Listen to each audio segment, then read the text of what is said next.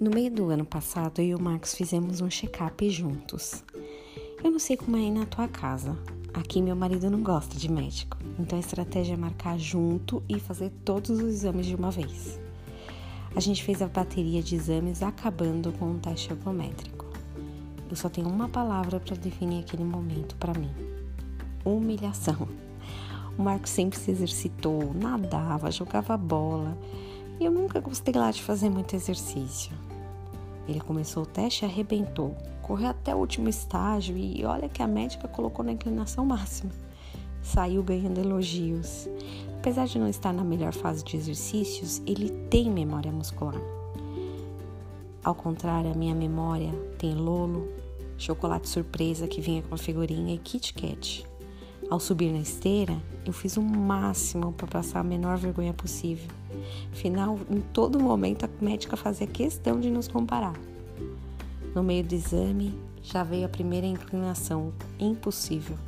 Logo avisei que estava cansada. Já que era para passar vergonha, pelo menos eu não ia me desgastar muito.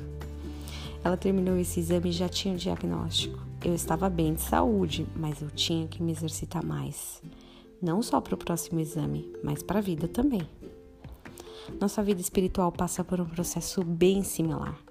À medida que a gente avança, que a gente cresce em Deus, somos convidados a ter posturas mais maduras nele também. E a gente é convidado a exigir mais dos nossos músculos espirituais. Hebreus 9, 11 diz que aqueles que praticam têm as suas faculdades, ou seja, as suas habilidades exercitadas para discernir não somente o bem, mas também o mal. O contexto desse versículo engloba também as pessoas que dão um passo para frente e voltam dois para trás. Um pouco antes no texto, ele fala de pessoas que já deveriam ser mestres, mas têm necessidade que alguém explique tudo outra vez. E o pior, esquecem o que é básico. Talvez os seus músculos espirituais não tenham uma memória muscular, ou você nunca exigiu deles o suficiente, a fim de efetivamente avançar, ter mais conhecimento, mais sabedoria. Ao contrário, no, melhor, no primeiro sinal de melhor, você para com os exercícios. A gente pode reverter esse quadro, não precisamos ser flácidos espiritualmente.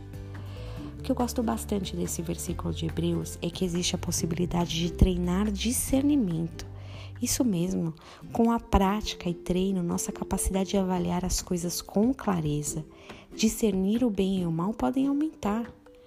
Por isso digo a você que tem se limitado somente a ouvir esse áudio, seus músculos não vão se desenvolver.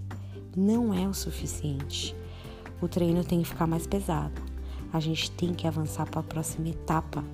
Tem também um pouco de ciência do hábito, hein? Depende de uma ação deliberada, intencional diária e consistente das nossas partes. Bom, ainda não voltei esse ano para fazer o, teste ergométrico. E você, está se preparando para o seu? Saindo desse momento, nossos músculos precisam estar fortalecidos. Como eu comentei ontem no áudio da Máquina do Tempo, os valentes de Davi se prepararam para a guerra. Ou seja, a guerra vai continuar. Treine seus músculos. Um grande beijo.